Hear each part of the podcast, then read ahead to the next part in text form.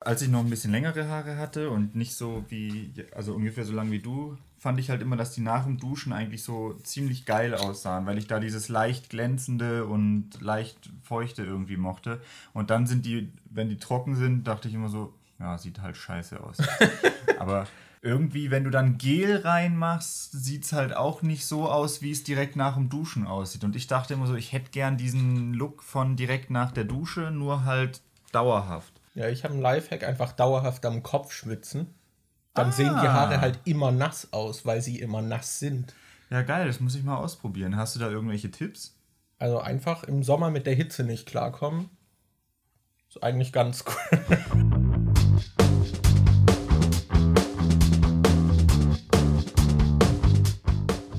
Hey Leute, willkommen zu einer neuen Episode der Nachzügler. Wir haben uns heute mal wieder zusammengefunden in dieser angenehmen Temperatur. 36 Grad und es, wird noch heißer.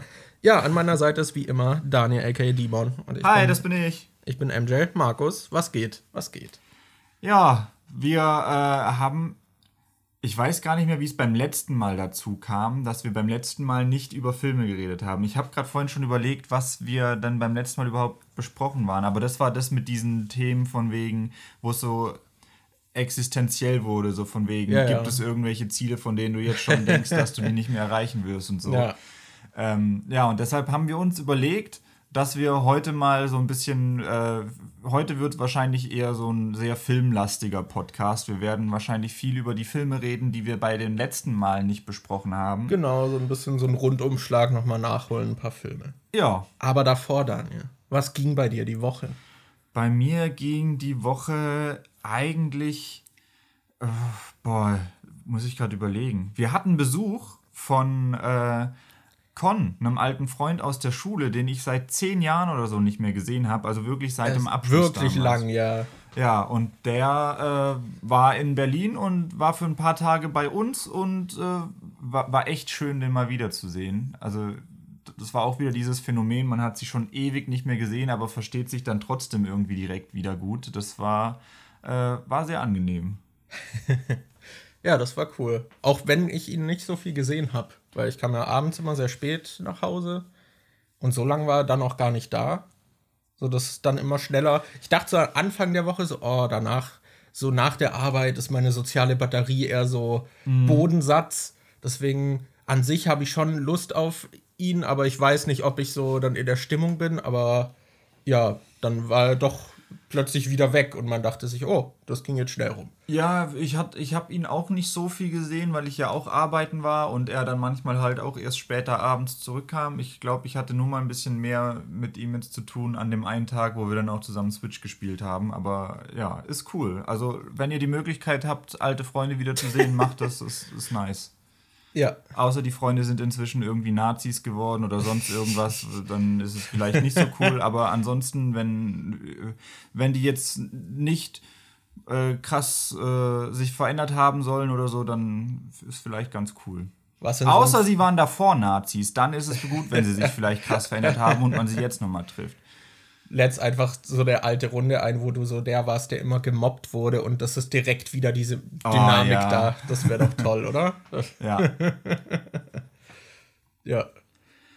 Ja, ich weiß nicht. Ähm, wollen wir direkt über die Filme reden oder ist bei dir die Woche was gewesen? Ich, ich muss dir noch von einem Lifehack erzählen. Okay. Ärzte hassen mich für diesen Trick, aber ich habe eine super Möglichkeit gefunden, abzunehmen. Du musst einfach über Monate hinweg ein erhöhtes Stresspegel halten. Und das ist egal, ob du dich währenddessen scheiße weiterhin ernährst, aber irgendwann sagt dein Bauch so, nee, also Essen finde ich jetzt gar nicht mehr gut. Mhm. Und dann nach ein paar Bissen schon sagt er dir, nee, mehr geht nicht. Und es ist voll leicht dann abzunehmen. So ist egal, du hast ein Hungergefühl, ja, ich kann eh nicht essen. Ist voll gut. Ja, aber ich glaube, das ist gar nicht mal so geil, weil ich hatte neulich so ein äh, Video von einem Ernährungsspezialisten irgendwie gesehen, der äh, meinte, dass Stress beim Abnehmen hinderlich sein kann, weil es das, das oft dazu führt, dass der Körper irgendwie irgendwas nicht richtig verarbeitet und dass da irgendwelche Hormone auch wichtig sind, damit du richtig abnimmst und dass es auch ein falsches Abnehmen gibt, bei dem dann halt nicht deine Fettreserven angegangen werden, sondern zum Beispiel deine Muskelmasse und dass äh, es dann zum Beispiel sein kann, dass du schnell Gewicht verlierst, weil irgendwelche Wasserreserven oder halt Muskelmasse abgebaut wird und sobald du dann aber wieder isst, dann wirst du, äh, dann ist der Jojo-Effekt wohl sehr stark. Deshalb, ich glaube nicht, dass das mit dem Stress so eine gute, so ein krasser Lifehack zum Abnehmen ist. Also ich weiß nicht, das war jetzt ja auch nicht nur viel Gewicht in einem kurzen Zeitraum, sondern über die letzten Monate. mhm. Weil es ist halt auch voll gut, wenn man einfach keinen Appetit dann mehr hat. Dann sparst du dir das Mittagessen. Ja, sparst. Das, das Sparfuchs. Du Sparfuchs, weißt du? Sparst das Essen, so gibst weniger Geld aus, dann abends kannst du voll reinhauen. ich glaube, bei uns gab es damals einen äh, Discounter oder so, der Sparfuchs oder sowas hieß. Ich das weiß noch, dass sein. in Pfullendorf, da wo, frü da wo jetzt der Müller ist, war früher, glaube ich, irgendwie so ein, irgendwas mit Fuchs war da drin. Ich weiß nicht, ob das Sparfuchs hieß oder so, aber ich meine, dass wir früher irgendwie so einen Fuchsladen hatten. Ja, das kann, kann gut sein. Vielleicht gab es ihn ja auch woanders in Deutschland. Könnt ihr euch da noch dran erinnern, falls uns Leute hier zuhören, die schon älter als 13 sind? Niemand. Also würdest du sagen, dass das nicht die optimale Abnehmmethode ist? Nee, wahrscheinlich nicht. Ich glaube wahrscheinlich äh, der. Also der, doch Sport und gesunde ja, Ernährung. Der, der Spezialist meinte, zum Abnehmen, zum idealen Abnehmen sollte man äh, halt, muss man halt in einem Kaloriendefizit sein. Das heißt, du musst weniger Kalorien zu dir nehmen, als dein Körper äh, halt eigentlich benötigt. Und du solltest halt äh, trotzdem irgendwie auch dich sportlich betätigen, weil du durch sportliche Betätigung zum Beispiel deinen Kalorienbedarf nach oben steigern kannst, weil dein Körper dadurch dann mehr Kalorien benötigt und dann kannst du zum Beispiel auch normal essen, wie du sonst auch isst, aber einfach mehr Sport machen und dann entsteht dadurch schon das Kaloriendefizit. Ja, aber das klingt nach Arbeit. ja. ja, das ist auch das, was mich so ein bisschen davon abhält. So. Hm.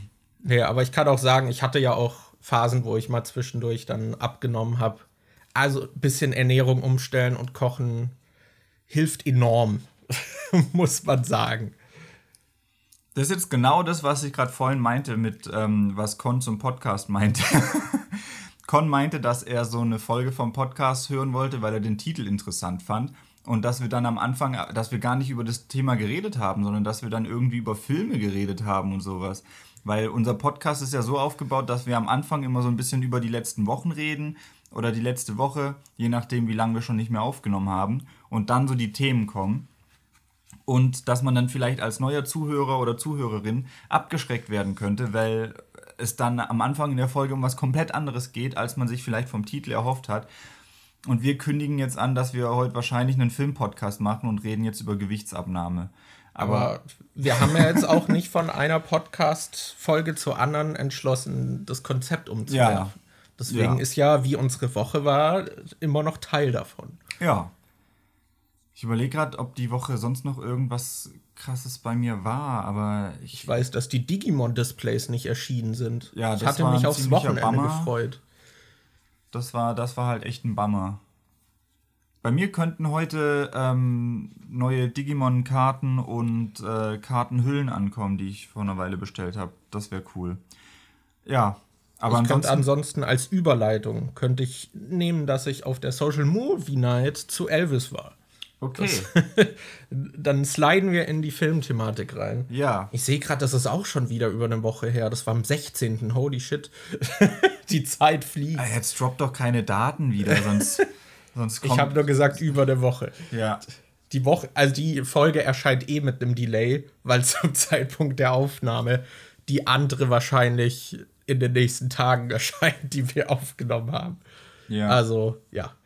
Aber ihr wisst ja, in letzter Zeit läuft das alles nicht so rund bei uns, von dem her entschuldigt das. Aber ich habe Elvis gesehen, ein Biopic über Elvis, was eigentlich viel mehr sich auch auf den Manager von Elvis fokussiert, der von Tom Hanks gespielt wird.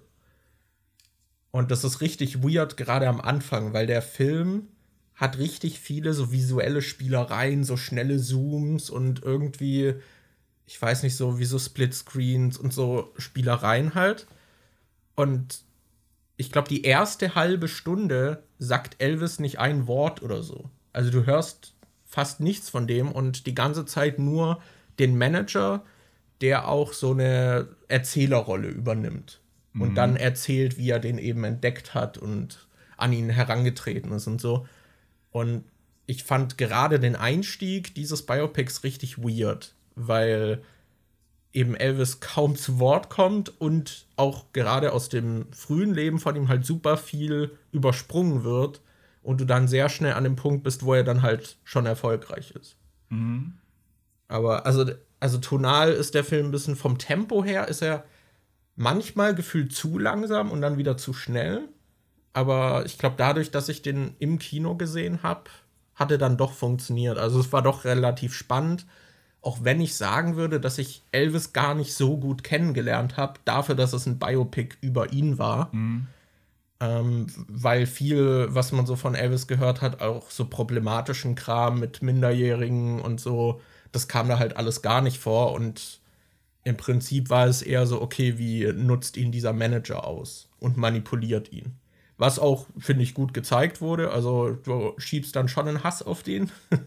Später ist es dann halt so, dass Elvis eigentlich also ganz viele Filme so hintereinander abdreht, nachdem er anfangs so musikalisch halt erfolgreich war und dann äh, wird er Schauspieler.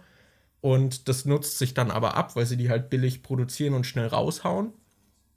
Und dann gibt es irgendwann den Punkt, wo er da wieder ausbrechen will, weil er eigentlich Musik machen will. Und dann stellt er sich halt auch so gegen den Manager und macht es dann und hat dann halt auch andere, die so meinen so, boah ja, so wie wär's mit einer Welttournee das wäre doch voll geil. Und Elvis hat halt auch selbst richtig Bock, so die Welt zu sehen.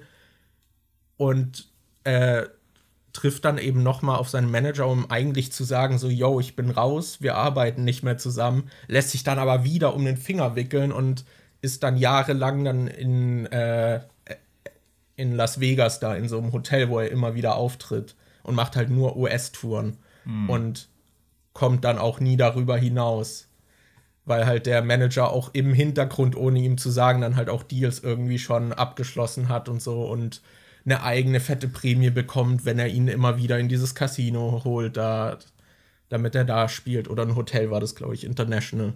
Aber ja, Gibt es eigentlich äh, Music Biopics, bei denen die Manager nicht totale Arschlöcher sind? Ich habe nicht so viele gesehen, aber bei Rocketman und Bohemian Rhapsody war es ja auch so, dass die Manager immer nur als Scheiße dargestellt werden und dass die immer so die Hauptantagonisten der Filme sind.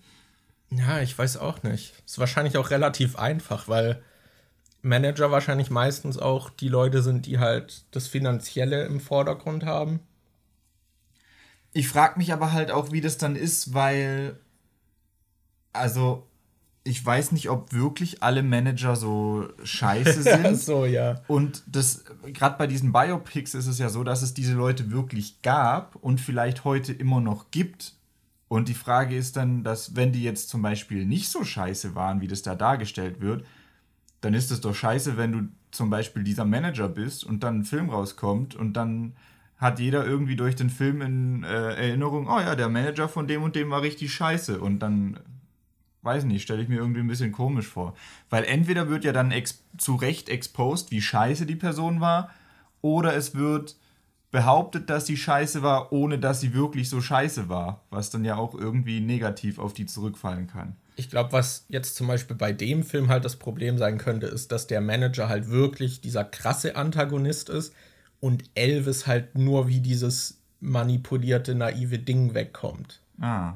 Also, das halt, ich sag mal, ey, das sind halt beides Menschen, ne? Das ist wahrscheinlich, also gerade bei Stars, die jung super erfolgreich werden, ist ja meistens persönlich auch ziemlich schwierig. Mhm.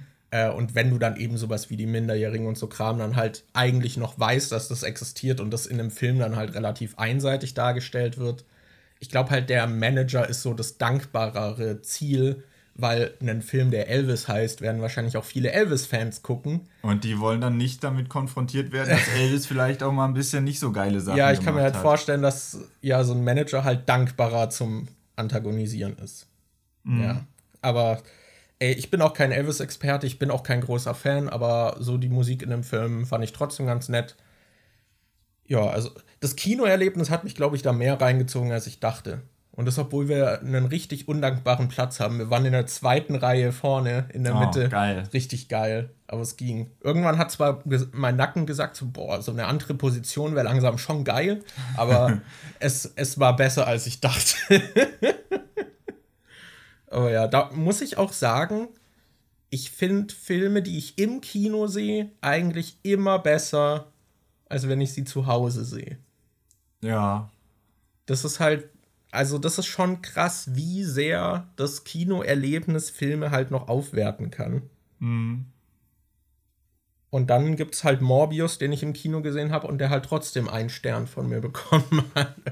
Den müssen wir dann nochmal zu Hause gucken, um zu gucken, wie du ihn da findest. Vor allem, da du dich jetzt nicht mehr auf die Geschichte konzentrieren musst, da du die schon kennst, kannst du dann so ein bisschen mehr auf Details im Hintergrund achten und kannst Ja. so Easter Egg Hand machen. ja, wo, wo er Morbin Time sagt. Mhm. Ja, nice. Zum Glück habe ich mein Handy in den Flugmodus gemacht. Und es hat jetzt. Äh, Ich habe die Letterbox-Liste auf dem Handy offen mit den Filmen, die ich gesehen habe. Ja, deshalb habe ich meine gescreenshottet. Ja, vorhin ging's halt. Aber ja, egal. Was haben wir denn noch? Ich habe Elvis geguckt. Ähm, wir haben Ballermann 6 geguckt. Oh nein, wir haben Ballermann 6 geguckt. Holy shit. Tom Also. Gerhardt und wie heißt der andere? Weißt du es gerade? Ich weiß es nicht. Ah, ich kann nachgucken, weil ich gerade den Flugmodus rausgemacht habe. Er heißt. Ist das Gernot Roll? Nee, das ist der Director. Hilmi Söser. Genau. Die beiden als Duo waren ja schon in völlig Voll, voll normal. voll normal, äh, einem grandiosen Film. Und ja, jetzt durften wir sie auch hier nochmal bewundern. Weißt du, meine einzigen Berührungspunkte, die ich bisher mit äh, Ballermann 6 hatte, war, ich habe den ja früher nie gesehen. Ich habe nur bei, ich weiß nicht mehr, in irgendeiner Folge Filmfights war das, glaube ich, dass es äh, darum ging, welcher Film der Kinolandschaft oder der Filmlandschaft am meisten geschadet hat oder was weiß ich was. Und Antje hatte, glaube ich, Ballermann 6 gewählt. Und äh, ich dachte mir so, ja, die übertreibt wahrscheinlich. Ich kann mir jetzt nicht vorstellen, dass der so schädigend und so scheiße ist, der Film. Und Damn. Damn, dann habe ich den, wir haben den Film geguckt und äh, ich war stellenweise wirklich sprachlos, was, was für, wie, oh mein fucking Gott einfach. Die, boah, die, ich Warte, weiß von jetzt wann nicht, ist der 97? ich weiß nicht, wie viele von euch den Film gesehen haben oder ob den überhaupt jemand gesehen hat. Und ich, äh, ich kann mir vorstellen, dass das halt auch so ein Film ist, der so ein Kult-Following hat von Leuten, die den halt früher gesehen haben. Ich weiß, Dewey hatte ja, glaube ich, auch erzählt, dass äh, es bei ihm damals so war, dass die Leute, in, äh, die er kannte in seinem Alter, dass die den Film halt irgendwie voll gefeiert haben. ja, ja, so. voll viel. Also ich habe das auch mehrfach mitbekommen, dass viele den cool fanden. Ich weiß, dass mein Cousin den auch relativ jung gesehen hat und irgendwie mit dem, wo er den geguckt hat, das war halt irgendwie so ein älterer, der fand den halt auch richtig geil. Äh, ich weiß auch nicht. Also die zwei Hauptfiguren, die sind halt eigentlich den ganzen Film dabei, so eine Frau, so einer Frau nachzugeiern und zu versuchen, irgendwie mit der zu schlafen oder die zu befummeln oder sonst irgendwas zu machen, obwohl die das gar nicht will. Und Also ich meine, ihr ganzes Ziel auf Ballermann zu gehen, ist halt zu saufen und Frauen zu befummeln. Ja, und das ist dann halt auch noch so, dass die dann die Frau sagt, dass sie keinen Alkohol verträgt und dass sie dann halt voll durchdreht und so und dann füllen die die gegen ihren Willen ab, um weil sie hoffen, dass sie dann bei ihr landen können und so und dann haben sie später äh, schleichen die sich bei der mit in die ins Hotelzimmer rein, obwohl die gesagt hat, dass die nur dahin gebracht werden will. Ja, man hat halt auch immer diese Momente, wo, wo offensichtlich ist, dass sie keinen Bock drauf hat, aber halt nett bleibt. Und Ja. das versucht halt so nett zu sagen. Ja, reicht dann auch. Tschüss, gute Nacht und so. Und dann überschreiten die aber trotzdem immer diese Grenze und es wird halt nie als was Schlimmes dargestellt, sondern die machen dann halt immer ein Spiel draus und dann wird es ein Spaß und dann machen die Schnick, Schnack, Schnuck drum, wer zuerst mit der komatös besoffenen Frau schlafen darf. Ja. Und dann können sie sich bei Schnick, Schnack, Schnuck nicht entscheiden und fangen dann an, irgendwelche Brettspiele zu spielen, um zu entscheiden, wer jetzt als Mit dem erstes besten Product Placement Ja. ever. Boah, die haben die große Spielesammlung von Ravensburger. Ja, So, also ich muss ihnen zumindest anrechnen, dass es dann auch nicht dazu kam, dass sie sie befummelt haben, weil der Joke ist dann, dass sie sich so lange nicht entscheiden können und immer mehr Spiele spielen, bis sie selber müde werden. Aber, aber es wird halt, shit, es wird halt trotzdem als, ja, das ist okay so, kann man so machen, weil ja. Äh, äh ich weiß nicht, fand und ich. Es ist dann halt auch, also das kommt im Film halt auch weiterhin vor, die verstecken sich dann vor zwei, die sie verfolgen, irgendwie in so einem, was ist das, so ein Cocktail. Pool, wo dann halt leicht bekleidete Frauen reinspringen und die haben sich halt versteckt mit so Strohhalm unter Wasser und betatschen die dann die ganze Zeit und die Frauen vermuten natürlich nicht zwei Dudes, die sich da einfach verstecken ja. und denken dann irgendwie, die anderen Frauen kommen an sie dran und dann hast du die, die sie betatschen und so, geil. Ey, also dieser ganze Film. Und dann diese zwei Antagonisten, denen ganz am Anfang die Ballermann-Tickets weggeschnappt wurden von denen. Und dann fahren sie denen hinterher mit so einem Gülletank, den sie mitnehmen, um diese, diese Gülle, die trinken zu lassen. Und ja. dann in jeder Szene haben sie dann in Mallorca diesen scheiß Gülletank dabei. Für die Gelegenheit, falls sie die beiden sehen. Das Aber ganz am Ende wird ja dann trotzdem mit dem Zeigefinger so gezeigt und so gesagt, nee, das Verhalten von den beiden Hauptcharakteren ist nicht in Ordnung. Und dann werden die so, dann klettern die irgendwie über einen Zaun und landen in so einem Bullenkampf und dann sieht man so wie in schlechtem Greenscreen, die immer wieder so in den Himmel hochgeboxt ja. werden. Und die Antagonisten stehen dann da und so, haha, okay, jetzt haben sie ihre gerechte Strafe. Und äh, weiß nicht, das ist, boah, kein, ich finde es sehr kritisch, dass man da so krass übergriffiges Verhalten und sowas einfach als Spaß und Scherz benutzt, ohne ja. das wirklich einzuordnen und so. Also ich fand, das war halt eh immer der Joke. Das war halt wirklich so, haha, so voll eine ernsthafte Verletzung oder so. Als sie dem diesem Freund von der, äh, auf die sie geiern, irgendwie dann ins Essen Sekundenkleber packen und er sein Gebiss nicht mehr auseinander bekommt. Mhm. Dann so, haha. haha, lustig, schwere Körperverletzung. und sowas hast du halt ständig in dem Film. Also, ja, muss man, glaube ich, mögen. Wir fanden es jetzt nicht so geil. Aber wir haben gesehen, dass es noch einen dritten Film der Reihe gibt, der irgendwie die Superbullen oder ja, sowas ja. heißt. Den äh, müssen wir natürlich auch noch gucken, damit wir alle drei gesehen haben. Ja, eines Tages werden wir uns das antun und euch dann berichten. Ja, ich weiß nicht, was hast du danach als ne Okay, du hast noch diesen Unbearable. Okay. Ich hätte dazwischen auch noch einen Film gesehen. Aber auch den hier noch. Ah ja, wir haben noch, äh, wir haben noch äh, Chip and Dale oder den Chip and Chap Film geguckt. Äh, ich habe den inzwischen sogar schon zweimal gesehen. Ich hatte den einmal, als ich am Bodensee war, glaube ich, mit Anni geschaut und dann haben wir ihn hier nochmal geguckt mit äh, Markus dann zusammen. Und ich fand den eigentlich ganz cool. Also, weiß nicht, hat mir verhältnismäßig gut gefallen im Vergleich zu anderen. Weiß nicht, mit was für Film kann man den denn so vergleichen? Der. Ähm. Oh, ich hatte gerade einen offensichtlichen ja, Vergleich, aber er fällt mir gerade nicht mehr ein. Äh, dieser Space Jam. Ja, genau. Aber den hatte ich halt nicht gesehen. Ja, aber halt. da habe ich halt nur Schlechtes gehört, dass der halt ja. halt irgendwie sich wie ein Werbefilm für die ganzen Marken angefühlt hat mhm. und die ohne Purpose so reingestopft wurden. So ohne Sinn und Zweck. Hauptsache, sie tauchen auf. Ja, ich finde, Chip and Dale hat halt irgendwie es gut geschafft, aus diesen ganzen Figuren, die zusammengebracht werden, irgendwie so ein stimmiges Universum zu machen, wo die dann alle halt so ihre Daseinsberechtigung haben. Und natürlich ist sehr viel Fanservice und Zeug dabei, was nur halt irgendwie als Easter Egg gilt. Aber vieles ist, finde ich, auch sehr gut in die Geschichte mit einbezogen, sodass es sich nicht ganz so anfühlt, als wäre es nur da, um damit man da sitzt und sagt, ah, guck mal, den kenne ich. Haha, ja. Ist, der ist da und daher. Ja, ich finde, der Film hat eine Mischung. Der hat halt beides. Ja. Aber der hat halt auch so viele Referenzen, dass es dann. Der ist halt vollgestopft. So, es gibt halt an jeder Ecke was, aber es gibt eben auch viele, die irgendwie in die Geschichte dann eingebunden werden und das halt auch aktiv aufwerten.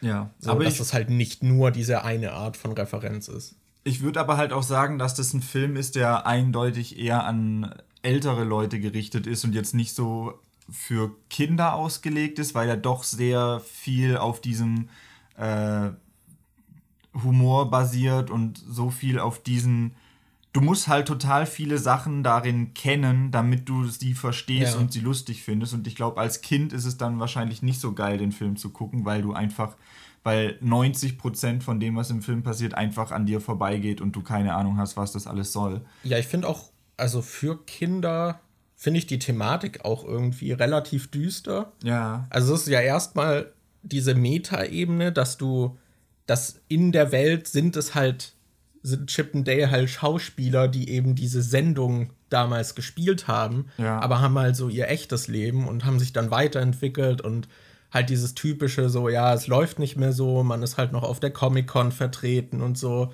und bleibt irgendwie mit diesen alten Fans so ein bisschen in Kontakt, aber so die erfolgreichen Tage sind vorbei und was machen sie jetzt mit ihrem Leben? Und natürlich so die Truppe von damals ist jetzt auch nicht mehr so innig miteinander und die werden in dem Film dann halt auch wieder so zusammengeführt und treffen aufeinander. Was ich irgendwie ganz cool fand, so als Idee auch äh, generell. Und dann gibt es halt noch diese Bootleg-Thematik, dass halt Figuren entführt werden, um dann mit denen Bootlegs zu drehen, wo sie dann halt leicht abgeändert sind und so. Ja. Was ich tatsächlich überraschend fand als so Thema in dem Film, dass man das vor allem in so einem großen Crossover-Ding, wo man eher das Gefühl hätte, das ist dann vielleicht safer und so ein bisschen von den Themen her nicht ganz so wild. So, das fand ich ganz cool, dass sie das eingebaut haben. Ja. Aber ich muss halt auch sagen, ich fand den Film unterhaltsam, aber so wirklich lustig halt nicht. Ja, er hatte jetzt keine krassen Mega-Brüller drin, aber halt schon ab und zu so ein paar Szenen, wo man sich denkt, ha, Ja, ja. Ja, so ein paar Figuren, dass die dann halt vorkommen, war auch ganz cool. Ähm, Ja, ein Cameo oder, fand ich halt schon echt witzig. Da musste ich schon immer wieder regelmäßig lachen. Ja, was halt auch nicht für einen Throwaway-Gag so vorkam, sondern dann weiter so auch ein bisschen Präsenz bekommen Ja. hat. Das fand ich da ganz cool, dass sie da eben nicht nur diesen einen Wegwerf-Gag hatten. Aber ja. Ja, ich fand den ganz nett. Ich glaube, die hat dann ein bisschen besser gefallen. Äh, ja, kann sein. Aber ich, ich fand den auch beim zweiten Mal gucken dann nicht mehr ganz so gut wie beim ersten Mal, glaube ich. So, äh, ich hätte noch den Film Underwater gesehen mit Kristen Stewart irgendwie, wo die in so einer Unterwasserstation irgendwie sind. Da geht es irgendwie darum, dass die so Bohrungen durchführen und halt so tief runterbohren, dass sie dann irgendwie so ein altes Monster irgendwie erwecken oder dass dann äh, die halt angegriffen werden. Und das ist halt, weiß nicht, ich fand den nicht so geil. Fand den eigentlich sehr mittelmäßig. Ist halt so ein bisschen wie Alien, nur unter Wasser. Dass halt du so eine Besatzung hast, die in so einem klaustrophobischen Ding ist. Also bei Alien ist es ja so, die sind in einer Raumstation und das ist eine Situation, wo du kannst nicht ohne Anzug rausgehen, Ja. weil dann bist du halt Weltall, keine Luft, bist du tot. Und das ist im Prinzip das gleiche, nur halt unter Wasser. Du bist in einer Unterwasserstation, kannst nicht ohne Anzug raus, weil blob keine Luft, dann bist du tot. Und es sind halt irgendwie so Monster dann auch da. Und Also die auch in die Station eindringen oder die draußen warten. äh, ich glaube beides. Da waren auch Okay. welche in der Station, aber draußen war dann halt auch was. Die konnten halt auch irgendwie schwimmen und so. Das ja, wie, also wie war das? Waren die dann da quasi gestrandet in dieser Station unter Wasser? Ne, die waren in dieser Station und dann gab es sowas wie ein Erdbeben oder sowas und dann ist ein Teil von der Station geflutet worden und ging kaputt und ein paar haben dann noch überlebt und haben dann halt versucht irgendwie rauszukommen mit so Rettungskapseln oder so. Aber das hat sich dann halt als schwierig erwiesen, weil ein Großteil der Station kaputt ist und dann mussten Okay. sie irgendwie zu einer anderen Station kommen. Aber das Schiff ging irgendwie nicht, deshalb mussten sie ein Stück weit laufen, aber draußen haben halt diese Monster gelauert. Und ja, war, war okay. Ich fand den jetzt aber nicht so Okay. ultra krass oder so. I see. Ja, und ich glaube, dann kommt der nächste Film, den wir dann wieder beide gesehen haben. und zwar The Unbearable Weight of Massive Talent heißt er, glaube ich. Yes.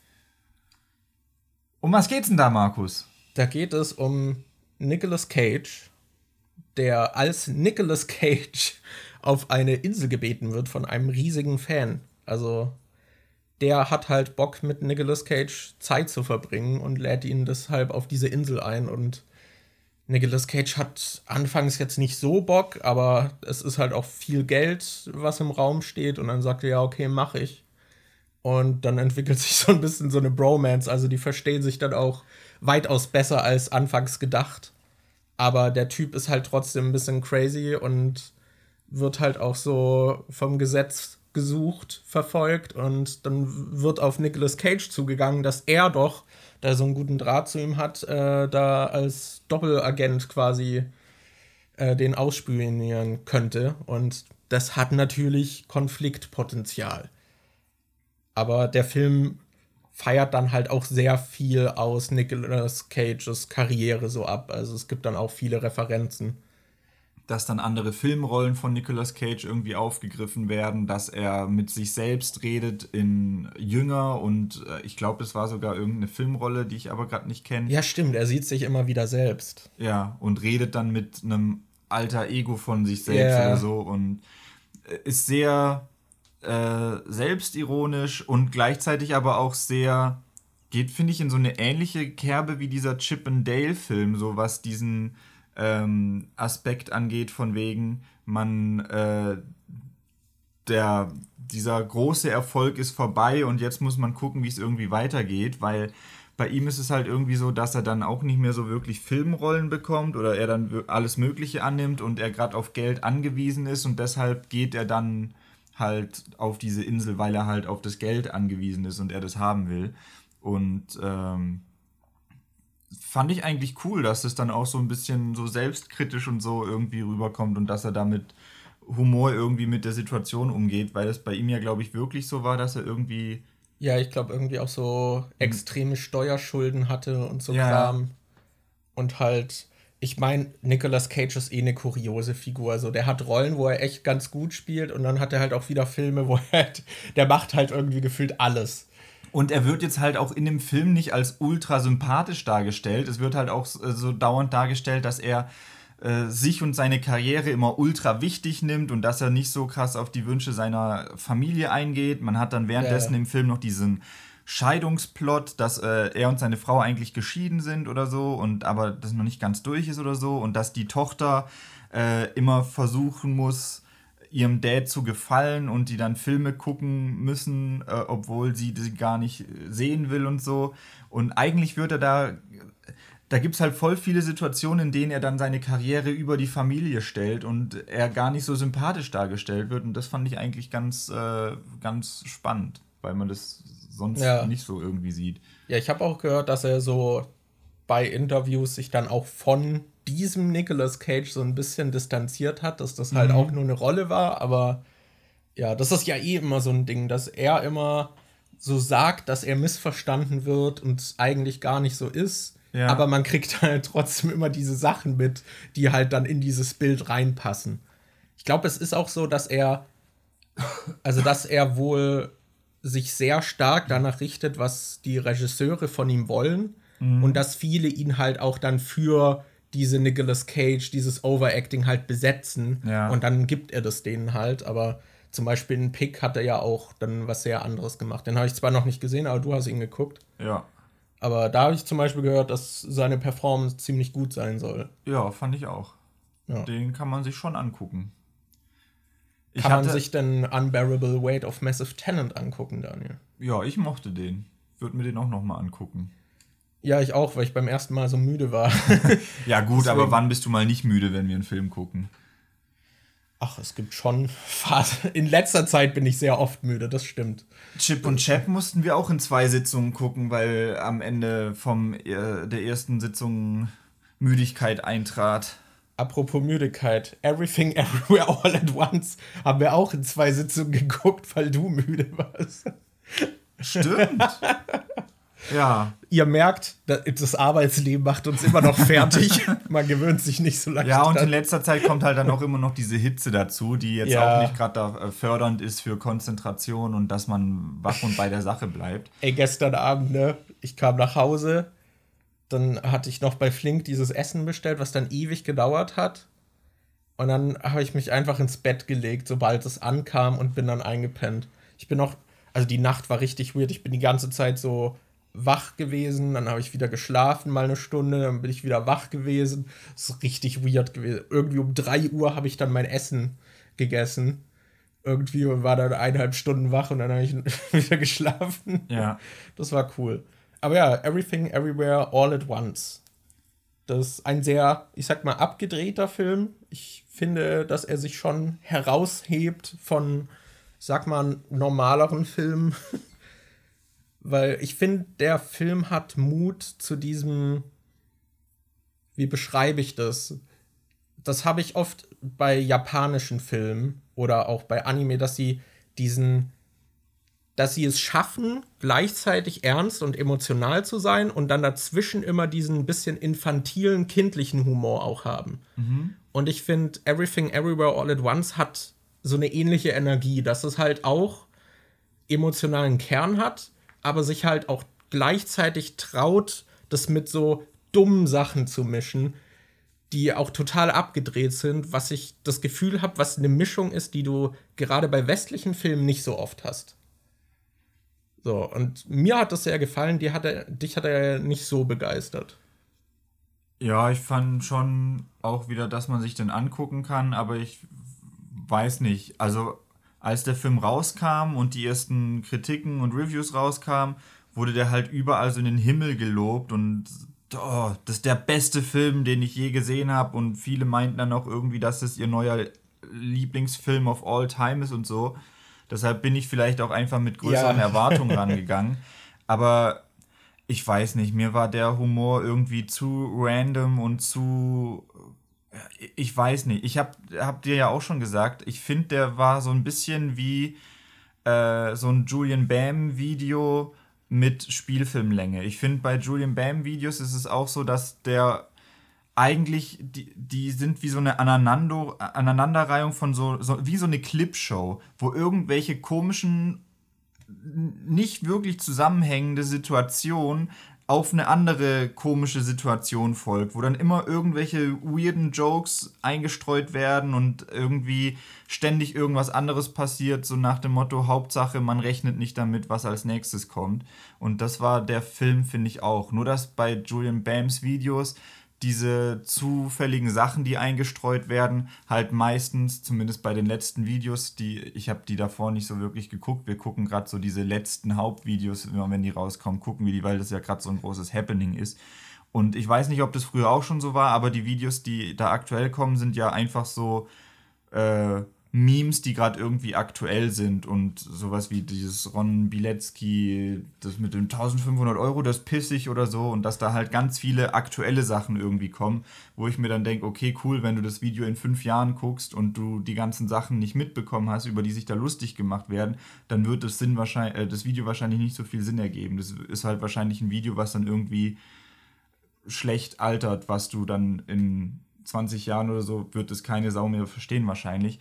Und Everything Everywhere All at Once ist so ein bisschen wie das, nur ein bisschen zugänglicher und äh, so, dass es besser altern könnte, weil es dass nicht die Jokes halt alle ja, von dass, sich aus ja, dass die werden. Jokes nicht auf irgendwelchen Sachen basieren, dass du jetzt nicht krass in der Popkultur drin sein musst, um irgendwas zu wissen oder so. Ich glaube, das einzige popkulturelle, was mir da gerade einfällt, ist das mit dem Ratatouille, wo sie es dann mit einem Raccoon haben. Aber da erklären sie ja extra nochmal den Joke und sagen dann, ja, da gibt es diesen Film mit diesem Koch, der, wo eine Ratte auf dem Kopf ist und dann kontrolliert er den irgendwie oder so. Also da wird der Joke zumindest noch erklärt. Yeah. Deshalb, ich finde, der Film war wie so ein Julian Bam-Video, was halt ein bisschen zeitloser sein könnte. Ich finde halt, dass die ganzen was auch nur Wegwerfgags sein könnten, halt trotzdem zum Gesamtbild dann beitragen. Dass es halt nicht nur haha, guck random, sondern selbst sowas wie, ich finde, also ich finde bei dem Film auch schwer darüber zu sprechen, weil der sich auch viel Zeit nimmt, so dieses Konzept ein bisschen zu erklären. Und ich finde, wenn man nur die Prämisse erklären würde, versteht man überhaupt nicht, warum Leute den Film gut finden. Also ich finde es schwer, über den, den Film Leuten nahezubringen, die ihn nicht gesehen haben. Aber es gibt halt auch so verschiedene Paralleluniversen dort und in einem Universum ist halt der Gag, die Leute haben Wurstfinger und wenn die sich küssen, kommt dann zum Beispiel dann auch Senf raus. Was halt einfach ein dummer Gag ist und dann hast du sie halt, wie sie plötzlich in diesem Universum ist und die Leute und sie hat selbst Wurstfinger und ist dann angeekelt. Aber selbst das wird dann halt später immer wieder so kurz aufgegriffen mit so Zwischenschnitten und trägt dann doch irgendwie zu diesem emotionalen Kern bei. Also von dem her fand ich es dann besser angewandt als jetzt im Vergleich zu den Julian Bam Videos. Wir wollen hier auch nicht Julian Bam bashen oder so. Ja. nur mal so. ich muss auch, wir haben es ja jetzt eh schon erwähnt, äh, diese Songs aus der Bohne heißt, glaube ich, die ja. Reihe irgendwie. Ich gucke die halt auch trotzdem für das Spektakel, weil sie halt für YouTube. Die sind halt so, so, krass produziert ja, einfach. Eben. Das ist so heftig. Also ich finde allein für das Spektakel lohnt es sich, die mal anzusehen, auch wenn das halt nicht so mein Humor ist. Ich finde, es gibt ja. immer wieder Gags, die dann doch treffen. Weil es halt auch viele sind. dieser eine Gag, wo, wir, wo ich so lachen musste, ich weiß nicht mehr, das war glaube ich in einem dieser Märchen in Asozial-Ding, äh, wo was waren das? Da waren die in irgendeinem Stamm im Dschungel oder so und dann kam einer und hat auf den Boden gespuckt und dann ist einer runtergesprungen und hat diese Spucke noch irgendwie in seinem Mund aufgefangen oder ja, so. Ja. Ich musste so lachen, weil es so unerwartet kam. Ja. Also, ja. Ja, sowas. Oder wenn dann die eine irgendwie bei neben diesem Restaurant singt und dann sagt der eine, also alle beschweren sich, dass die Musik scheiße ist und so, meine Eltern haben sich wegen dem Song scheiden lassen. Gerade eben. Ja. das ist dann halt, okay, das ist ein guter Gag. Und boah, ich fand diesen, äh, diesen, äh, diesen Song richtig geil, als äh, Julia Taddel imitiert hat. Ja. Find, der war echt, echt gut. Also äh, nur hier mal nochmal, um klarzustellen, wir wollen jetzt nicht sagen, dass das scheiße ist oder so, nur der Humor ist halt meistens nicht so meins. Ja, aber, aber das war auch schon immer bei mir bei Joan Bam so, dass der Humor nicht so ganz getroffen hat. Ja, aber das ist auch nicht schlimm. Unser Humor ja. trifft bestimmt auch viele nicht. ich hatte bei Julian Bam halt immer das Gefühl, ich bin nicht die Zielgruppe. Ja. Ja. Aber ja. Äh, ja, also Everything Everywhere All at Once muss ich sagen, ich mag dieses, dass sie sich dieses, okay, wir erzählen eigentlich so ein relativ simples Familiendrama, aber so übertrieben wie möglich. Mhm. Und also ich mag den Film sehr. Ich muss aber auch sagen, dass ich ihn beim ersten Mal im Kino viel besser fand als als wenn wir ihn, also als wir ihn dann hier zu Hause noch geguckt haben. Also im Kino war ich richtig begeistert. Das ist vielleicht auch wieder dieses Stimmungsding. Aber ja, ich mochte den sehr. Ja, ich finde, er hätte halt eigentlich auch kürzer sein können, weil manche Sachen, die mich so ein bisschen gestört haben, waren halt auch, dass am Anfang hast du so eine Phase, wo du gar nichts checkst, was in dem Film abgeht dann wird irgendwie übertrieben detailliert erklärt, was es für ein Regelset gibt. Und dann ist und es gar dann, nicht so wichtig. Und dann ist es halt gar nicht wichtig, weil ja. die trotzdem die ganze Zeit diese Regeln bricht und sich nicht dran hält. Es wird zum Beispiel immer gesagt, oh mein Gott, du darfst nicht irgendwie in so ein anderes Universum springen, wenn du, wenn die Lichter gelb leuchten oder wenn die rot leuchten oder was weiß ich was. Und du musst das und das, diese Schritte musst du machen, ansonsten ist es ultra schlimm. Und es wird so viel Wert drauf gelegt, dass man diese Regeln kennt und dann scheißt die einfach drauf und es klappt dann einfach trotzdem perfekt, wo ich mir dann denke, warum habt ihr dann jetzt so viel Zeit aufgebracht, um diese Regeln zu erklären? Das ist doch total dumm. Und ja, ich finde auch, dass diese Anfangsphase mit der Erklärung und gerade diese Phase, wo man nichts checkt, ein bisschen zu lang ist. Und dann hast du halt diese komische Endphase, wo irgendwie, die fand ich dann total kitschig, weil im Film geht es halt so um so eine Mutter-Tochter-Beziehung, die aufgearbeitet werden soll. Und die Mom ist halt einfach ich finde, die ist halt einfach so ein richtiges Arschloch zu ihrer Tochter immer. Und ich finde, das wird zum einen, fand ich zumindest für mich, nicht so wirklich zufriedenstellend aufgearbeitet, aber verläuft sich dann gegen Ende so krass in so einem kitschigen, kitschigen Ende irgendwie und geht dann aber auch irgendwie in diesem ganzen Quatsch unter, der zwischendrin passiert. Ich weiß nicht, das hat für mich alles nicht so richtig funktioniert. Oh, eine Sache will ich noch erwähnen, die ich finde, die der Film richtig gut macht, ist am Anfang wirklich dieses Gefühl zu übertragen, wie gestresst und überfordert man mit allem mhm. ist was halt die Protagonistin, diese Mutter halt fühlt. Das fand ich auch. Weil, äh, ey, also nach der ersten halben Stunde denkst du halt auch, Alter, gar keinen Bock mehr. Ja. richtig überfordert, richtig gestresst. einfach. Ja, so einfach so, Stress. holy shit. So, da kann man auch richtig verstehen, warum sie eben auch nicht auf ihre Tochter richtig eingeht oder eigentlich auf niemanden mehr, weil halt an jeder Ecke jemand an ihr zieht und was will so. Das, äh, holy shit. Also. ja. Ja. Aber ja.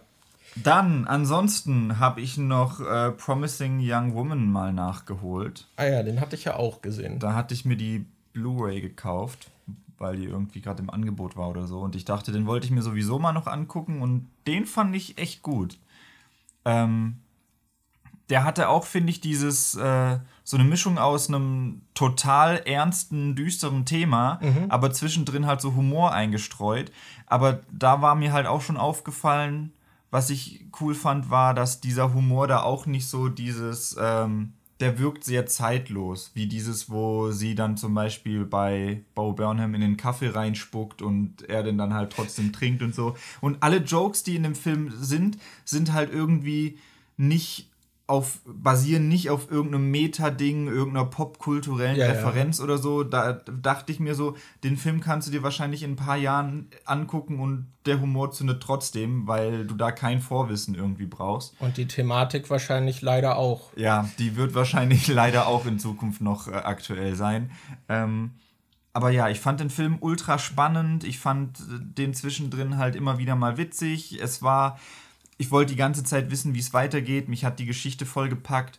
Und das Ende war dann halt auch, finde ich, sehr stark. Aber das war halt auch was, womit ich nicht so wirklich gerechnet habe. Und nach dem Film musste ich dann auch erstmal so schlucken, als dann die Credits kamen und dachte so, holy shit. ist ein sehr wütender Film, Ja. der diese Thematik auch sehr wütend verarbeitet.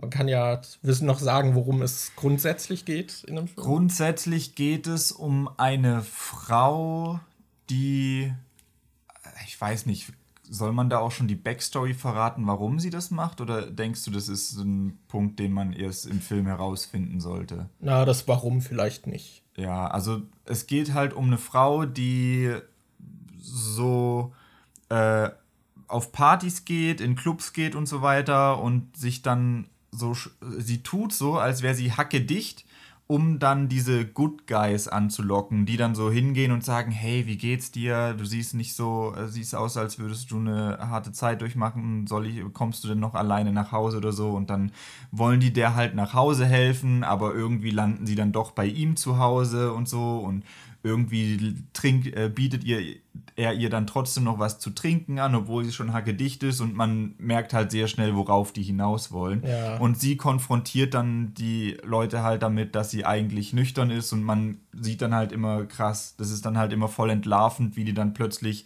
sobald sie merken, dass sie nüchtern ist, wie sie dann halt komplett anders reagieren und Ja. so und dann merken so, scheiße, jetzt bin ich aufgeflogen und so.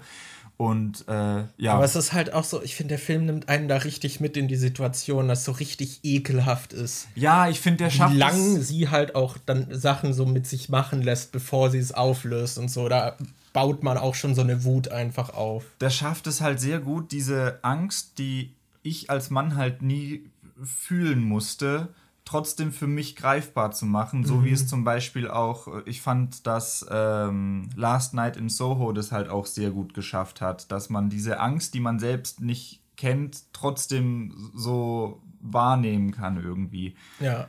Das hat der Film, finde ich, sehr gut geschafft und äh, würde ich auch auf jeden Fall empfehlen, den Film. Ich habe auch schon gesehen, dass den einige nicht so gut fanden, aber das kann ich ja im Prinzip bei jedem Film Ja. sagen, deshalb äh, Ja, ich glaube gerade, ich glaube gerade diese Mischung aus Humor und so ernsten Thematiken, da, da, das stößt viele auch ab. Ich glaube, das ist auch ein Grund.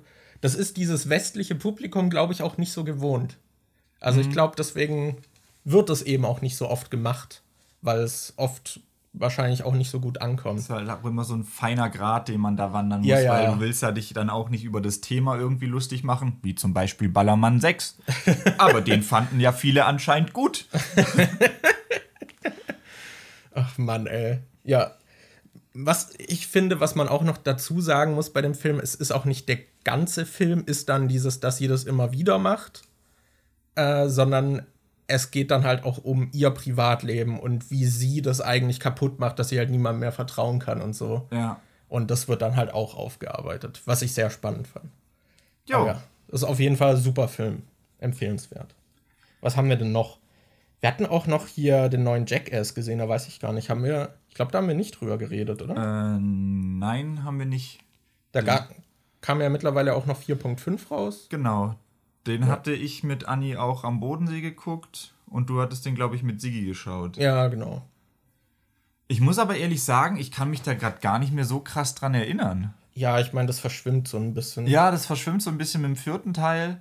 Ich fand aber den vierten Teil an sich besser, glaube ich. Ja. Ich fand hier diese Interviewsequenzen, glaube ich, auch nicht so unterhaltsam.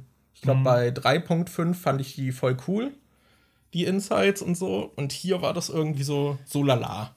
Ich finde bei 3.5 fand ich halt diese Interviewsequenzen so geil, weil es bei 3.5 schon so war, dass die Gruppe an sich schon zehn Jahre zusammen lang, äh, ja. sich zehn Jahre kannte und es war halt immer noch dieser Hardcore-Kern, die halt seit zehn Jahren zusammen dieses Zeug gemacht haben.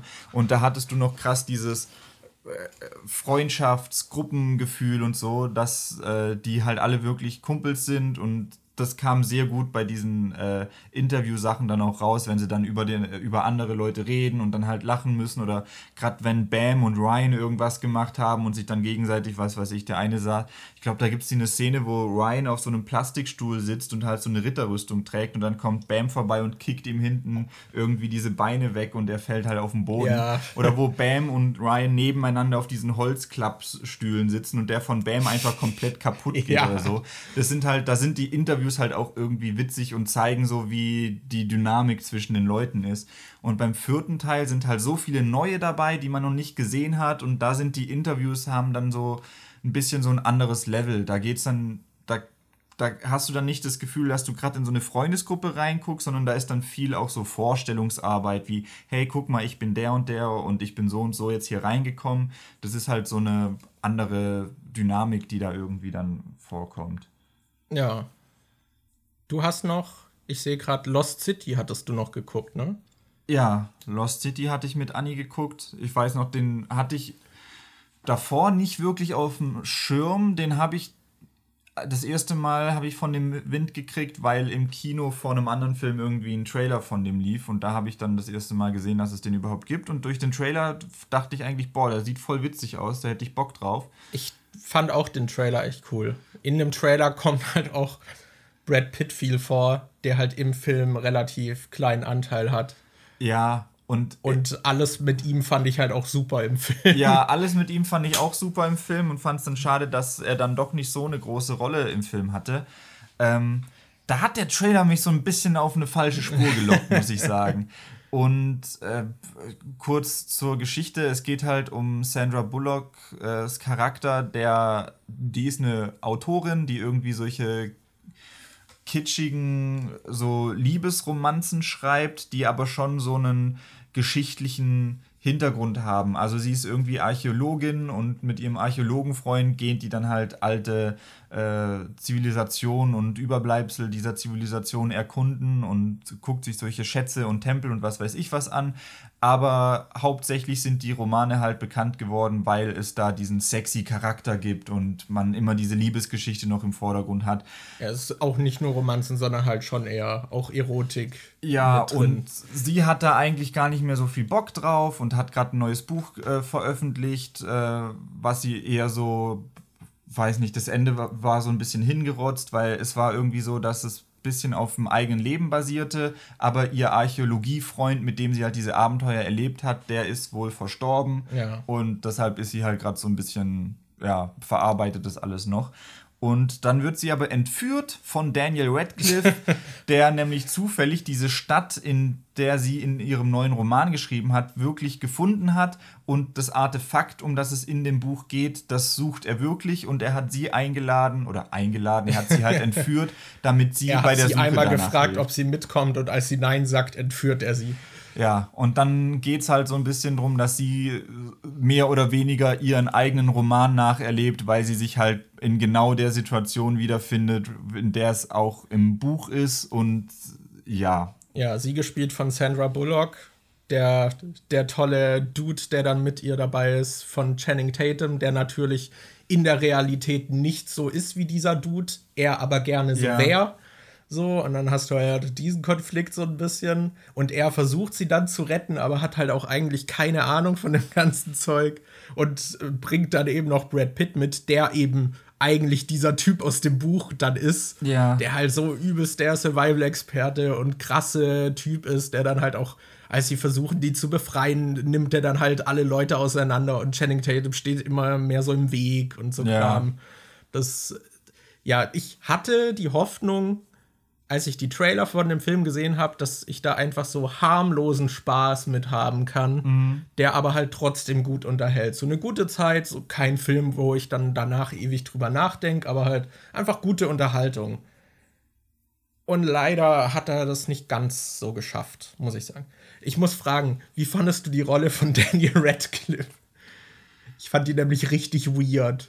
Ja, weiß nicht. Ich fand die jetzt nicht so. Das war irgendwie so ein bisschen Klischee-Bösewicht, aber gleichzeitig so ein bisschen, als würde man versuchen, ihn sympathisch darzustellen oder so. Das Ja, so witzig, selbstironisch, was weiß ich.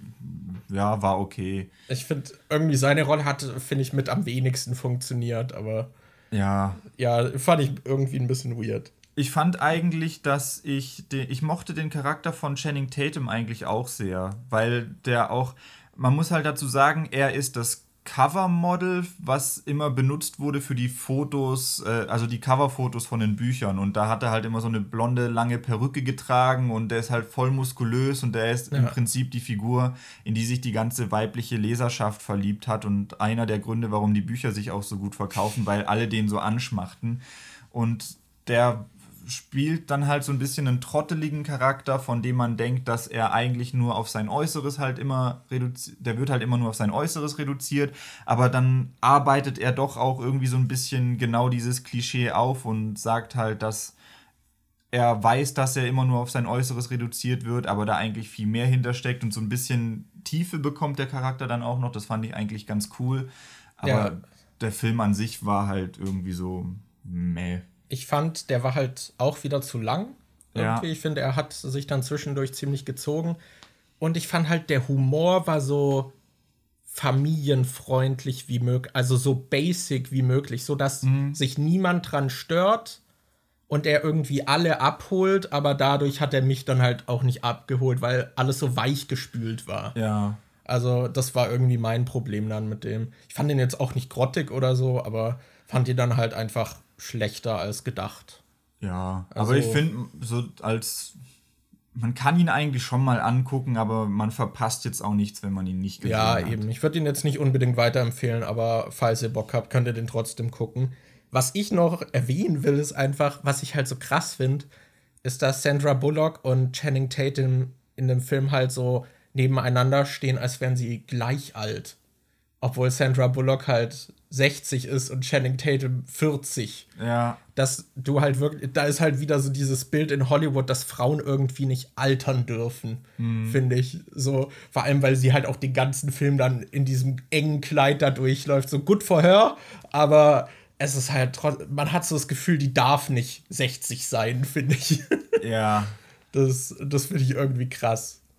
Aber ja, das, das fand ich halt auch im Kontrast, weil ich hatte die kurz nacheinander, hatte ich dann eben noch Everything Everywhere gesehen, wo du halt auch mal so eine Frau mittleren Alters hast, die halt auch aussieht wie, eine, Frau, mittleren, Alters. ja. Was ich halt einen schönen Kontrast irgendwie fand. Aber ja. Okay, Lost City. Ja, dann hätten wir jetzt noch einen Film, den wir vorgestern, Ist schon vor, ja, ist vorgestern. vorgestern geguckt haben. X. Ja. Ex von Ty West oder T West, ich weiß gerade nicht, wie man den ausspricht. Äh, ein Horror, Slasher, Erotik-Film, in dem der 1979 spielt und es geht um eine Gruppe von Leuten, die einen Amateur-Pornofilm drehen wollen in einer Farm in Texas, glaube ich. Und die Besitzer der Farm wissen aber nicht, dass da ein Porno gedreht wird. Die denken, die übernachten da nur und ich glaube, es war auch eigentlich nur angekündigt, dass der eine tu typ, äh, typ halt vorbeikommt, aber der bringt dann halt direkt se- fünf Leute noch mit. Ja. Die sind dann insgesamt zu sechst. Ein Kameramann, ein äh, die Freundin vom Kameramann, die den Ton angelt und dann halt die Darstellerinnen und Darsteller. Und der Film fängt so sehr gut, finde ich, diesen Look von so einem 70er-Film mhm. ein. So, du hast halt wirklich wie so Texas Chainsaw Massacre, dieses Filmkorn, die ausgewaschenen Farben, das, ähm, das es fühlt sich einfach ultra heiß an, als wärst du halt wirklich in dieser ja. Staubwüste oder diesem trockenen Gebiet da.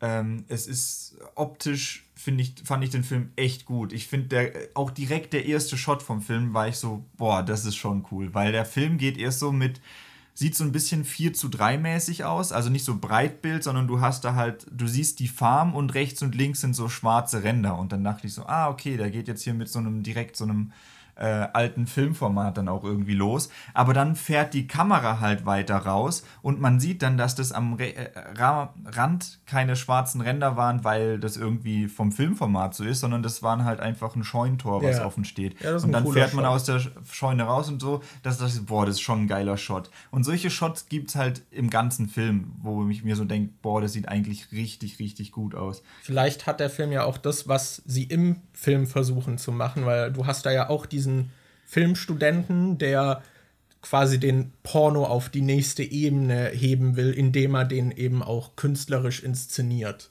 Ja, ja, der Film hat sehr viel dieses äh, Selbstreferenzielle drin, was zum Beispiel auch die Scream-Serie oder die Scream-Filme an sich haben. In der Scream-Serie gab es ja zum Beispiel auch diese Gespräche, dass die so Unterricht irgendwie für Filmtheorie haben und dann wird gesagt, ja, Slasher würden als Serie nicht funktionieren und dann dröseln sie auf, warum Slasher als Serie nicht funktionieren während du das gerade in einer Slasher-Serie yeah. guckst oder so. Und der Film hatte das, also X hatte das auch sehr oft, dass er so Sachen sagt, wie zum Beispiel, hey, man kann doch zwischendrin nicht einfach die Story ändern und in eine komplett andere Richtung gehen. Dann so. Aber das geht doch bei deinem Lieblingsfilm Psycho auch, dass es am Anfang ein anderer Film ist, als es dann in der Mitte ist. Dass in der Mitte das dann nochmal umkippt und dann macht der Film das halt auch, dass in der Mitte vom Film das plötzlich umkippt und ein ja. anderer Film wird. Weil der Anfang ist halt wirklich eigentlich so dieser, wie dieser Pornodreh begleitet wird. Es wird natürlich auch schon immer so ausgelegt, so die alten Dudes sehen halt einfach creepy aus, muss mhm. man sagen.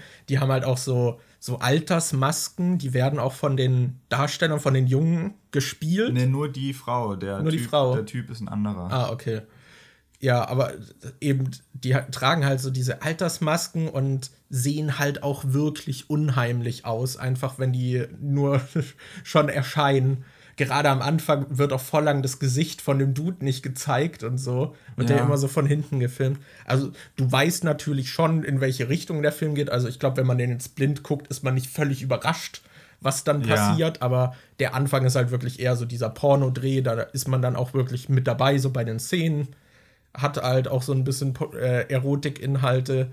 Und ja, irgendwann dreht er dann halt zu diesem Slasher-Film. Was ich auch also ich fand den immer noch ganz cool, gerade mit dieser Thematik zwischen Jung und Altern und erreicht man das, was man sich im Leben vorgenommen hat oder wollte und wie geht man damit dann später auch um.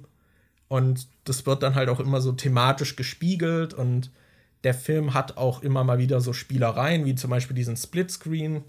Und ich fand vor allem auch die Musik ganz cool, weil sie haben halt auch so dieses Atmen, so dieses Stöhnen von dem Porno haben sie dann halt auch immer wieder dann so im Soundtrack mit verwoben, auch mhm. später noch. Was ich echt cool fand. Aber ja, so, so gerade zum Schluss fand ich, dann war er doch relativ Standard irgendwie. Ja, also die Geschichte. Find, also was ich mochte ist, er hat jetzt nicht so krass.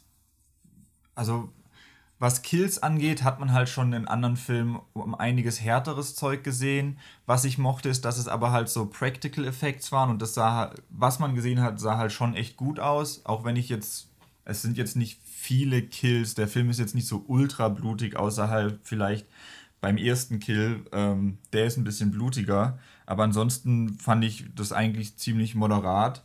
Ja. Ähm, und was ich halt irgendwie der Film, da müsste man jetzt halt ein bisschen spoilern. Ich weiß, der Film hat am Anfang, äh, hat zwischendrin immer so ein bisschen was angeteased, wo ich dachte, oh, das wäre eigentlich ganz spannend, wenn es in die Richtung geht. Aber dann war es am Ende halt doch das Klischee, was man aus jedem Slasher-Film in Texas irgendwie kennt. Ja. Das fand ich irgendwie ein bisschen schade. Ich hatte gehofft, dass er da dann so ein bisschen in eine andere Richtung einschlägt oder so. Ähm, ja, das fand ich ein bisschen doof. Aber. Ja, ich, ich fand ihn insgesamt halt trotzdem ganz solide, gerade durch den anfänglichen Aufbau und so. Ja, ja, das schon. Also den kann man sich auf jeden Fall auch mal anschauen, aber ist jetzt halt, finde ich, fand ich jetzt, war auch nicht so der Überbanger-Film, ja. den man auf jeden Fall gesehen haben muss. Manche Sachen fand ich auch irgendwie ein bisschen schade. Ich finde zum Beispiel, gerade in der ersten Hälfte wird die noch sehr character-driven ist, wo du so die Leute ein bisschen kennenlernst ja. und so, werden auch irgendwie viele Konflikte oder so angeschnitten und du kriegst äh, so ein bisschen was mit über die Leute und das verläuft sich dann ab der zweiten Hälfte komplett in Sand und einiges, was da aufgebaut wurde, ist dann einfach komplett nicht mehr wichtig. Ja, ich fände vor allem das, was kurz vor dem Wechsel aufgemacht wurde, hätte ich eigentlich spannend gefunden, wenn sie sich damit noch beschäftigt hätten. Ja. Weil es gibt halt eine, die bei dem Filmdreh dabei ist, die Freundin von dem Filmemacher und die halt anfänglich gar nicht begeistert ist und auch so sagt so, hey, warum machst du hier überhaupt mit? Und die ist dann, weil sie da dabei ist, dann doch später faszinierter davon, äh, von eben dieser Pornografie und das hätte ich eigentlich interessant gefunden, wenn das noch ein bisschen ausgespielt worden wäre. Ja, es, da, da kommt dann halt so ein Konflikt zustande zwischen zwei Personen und eigentlich will man sehen, wie die dann nochmal zusammenkommen und darüber reden, aber die kommen dann halt nicht mehr zusammen, um darüber zu reden, weil eine der beiden Personen dann halt schon das Zeitliche segnet. und das ist dann so ein bisschen, fand ich so ein bisschen unbefriedigend, haha. ja. Weil, weil, weiß nicht, da wird dann sowas angeteased und du denkst so, boah, das wäre eigentlich ganz cool und dann, ja, nee, gibt's jetzt leider nicht. Und ich finde, der Film hat dann trotzdem so ein paar Twists drin, die ich dann hab, aber irgendwie lame finde. ich weiß nicht, da, er teast so ein paar Sachen an, wo ich mir denke, boah, das wäre eigentlich ein cooler Twist, wenn das passieren würde. Und dann passiert es aber nicht. Und stattdessen passiert dann irgendwas, wo ich denke, das ist jetzt aber halt irgendwie nicht so cool. Ja. Ja, das fand ich auch. Das, äh, ja, falls ihr alte Menschen gruselig findet, besonders wenn die irgendwie horny sind, dann. ja. Have fun. Have fun, schaut euch das an. uh, ich frage mich, ob. Sind alte Menschen noch so horny? Ich frage mich, wie das ist im Alter. Also, das, das ist ja auch so ein Konflikt, dass es so, dass gerade die Frau irgendwie eigentlich gern wieder so gewertschätzt werden würde, wie als sie jung waren. Aber der Mann meint dann zum Beispiel auch so, ja, aber mein Herz, das geht nicht mehr. Das ich weiß nicht. Da gibt's doch, gibt's da, da gibt's doch bestimmt auch Studien oder Interviews oder was weiß ich was zu. Aber ich, das ist jetzt auch so ein Themengebiet, wo ich keine Ahnung von habe. Ich weiß nicht. Ich habe mich halt auch so gefragt, so, ich finde, in dem Film wird es halt auch so dargestellt, als würde die ganze Sexualität halt auch nur auf der Erektion und Penetration dann basieren, weil selbst wenn du im Alter keine Erektion mehr bekommst, kannst du doch trotzdem anders deinen Partner verwöhnen und liebkosen. Ja. Und ich hatte halt das Gefühl, dass das hier so gar nicht als Option gesehen wird, was ich irgendwie ein bisschen weird fand, aber mhm. ja. Äh, da kann Alice uns bestimmt was in die Kommentare schreiben. Nein, ja, boah, jetzt nicht in dem Zusammenhang, sondern darüber, dass wir den Film falsch verstanden haben oder so. Ja, ja, genau. Ne, weil ich hatte mir, ähm, ich hatte halt eine kurze Review zu dem Film geschrieben, wo ich dann halt auch schon meinte, so ja, ist dann doch irgendwie ein bisschen zu Klischee für mich. Und sie hatte drunter geschrieben, du hast den Film nur nicht richtig verstanden, mit so einem Zunge rausstreck Smiley, was halt ein Joke war. Und ich hatte mir dann auch äh, auf YouTube ihre Kritik dazu angeguckt, weil ich hatte davor halt gesehen, dass sie ein Video dazu hochgeladen hat, habe ich mir aber noch nicht angeguckt gehabt, weil ich dachte, nee, wir mir den Film erstmal selbst angucken. Und die fand den um einiges besser als äh, wir jetzt. Aber die, die hat sich da äh, in ihrer Kritik mehr auf dieses äh, Thema des Alters und mhm. des Älterwerdens und was, das, das so dass die vielleicht zum Beispiel auch so übertrieben eklig, die Alten dargestellt werden und das so überspitzt ist, weil es halt die Angst von der jungen äh, ja. Darstellerin halt zeigen soll, dass die sich äh, davor fürchtet, vielleicht so alt zu werden und so. Und ähm, ja, das meinte ich ja auch, dass ich das ja. eigentlich ganz cool fand, wie das so thematisch so mhm. gespiegelt wurde. Aber gerade am Anfang, als sie also als die Alte sie in dieses Haus einlädt, diese Szene, wo sie dann Limonade trinken und da im Flur stehen, da hast du dann ja auch so diesen Zoom auf das Bild dahinter. Und da ist extra so das Gesicht von der jungen Version ist so geblurrt und du kannst dir halt eigentlich vorstellen, wie da halt die junge Schauspielerin eigentlich steht. Mhm. So auf diesem Bild. Ich finde, gerade da wurde das halt sehr gut so gespiegelt. Ja. Aber ja. Ja, kann man auf jeden Fall mal gucken. Auch wenn wir jetzt nicht super weggeblasen waren. Ja. Und ich glaube. Das, das war's, oder? Das war's. Ich glaube, das war der letzte Film, den wir jetzt gesehen haben. Auf meiner Liste ist nur noch, ich habe halt noch mal Sleepy Hollow geguckt, aber weiß nicht, da müssen wir jetzt nicht unbedingt drüber reden, weil du, du hast den ja. Hast du den Film mal gesehen? Ich glaube nicht. Ah. Magst du den Film? Ja, schon. Okay. Ja. Ich finde, das ist halt, also es ist halt so ein Tim Burton-Film, der, finde ich, sehr atmosphärisch ist, was aber finde ich eigentlich fast alle Filme von ihm sind. Und was ich sehr cool finde, sind die Szenen mit dem kopflosen Reiter. Ich finde, der ist einfach so gut getroffen in dem Film. Der, das ist auch immer, die Szenen mit dem finde ich halt echt geil, weil der immer so wirklich so ultra bedrohlich und gefährlich wirkt und ich mich auch manchmal frage, so holy shit, wie zur Hölle haben die das gemacht? Also Sleepy Hollow ist doch immer noch, finde ich, ein guter Film. Den hatte ich mir auch jetzt neulich auf Blu-ray gekauft, weil der auch irgendwie im ah. Angebot war und ich weiß, dass ich den halt früher einmal gesehen habe und da fand ich ihn ziemlich cool. Ich habe zum Beispiel diese App, in der ich meine Serien tracke, was ich geguckt habe und so. Und da habe ich immer noch den Hauptcharakter Ichabod Crane, der von Johnny Depp gespielt wird, habe ich da als Profilbild, weil ich den damals ah. so cool fand, dass ich den da mal eingestellt habe und dann habe ich das einfach so gelassen. so. Okay. Ja. Ja, ich würde sagen, da haben wir heute sehr viele Filme abgefrühstückt. Also ja. ja. falls ihr Filme vermisst habt, hier habt ihr die Folge. Und um da jetzt unser, äh, unser Schema von die Titel sind dann irreführend weiterzuhalten, werden wir jetzt nicht Filme in den Titel packen, sondern Gewichtsverlust. Lifehack, wie man am besten abnimmt. Ja, und dann reden ja. wir einfach eine Stunde über Filme. Folge heißt Ärzte hassen uns für diesen Trick. ja. Na gut, Leute, dann wie immer, lasst uns gerne Themenvorschläge da. Die sind mittlerweile rar. Also, falls ihr da einen Vorschlag, ist es ziemlich wahrscheinlich, dass er auch drankommen könnte. Äh, Schnellthemen auch gerne gesehen, hatten wir jetzt in den letzten Folgen gar nicht mehr. Ähm, und ansonsten bewertet uns auf jeglichen Plattformen gerne. Da freuen wir uns immer drüber. Jo, in dem Fall. Ach, eigentlich, bis, wenn du dran mit, mit begrüßen, musst du auch Tschüss sagen, oder? Bis zum nächsten Mal. Ciao. Tschüss. Thank you.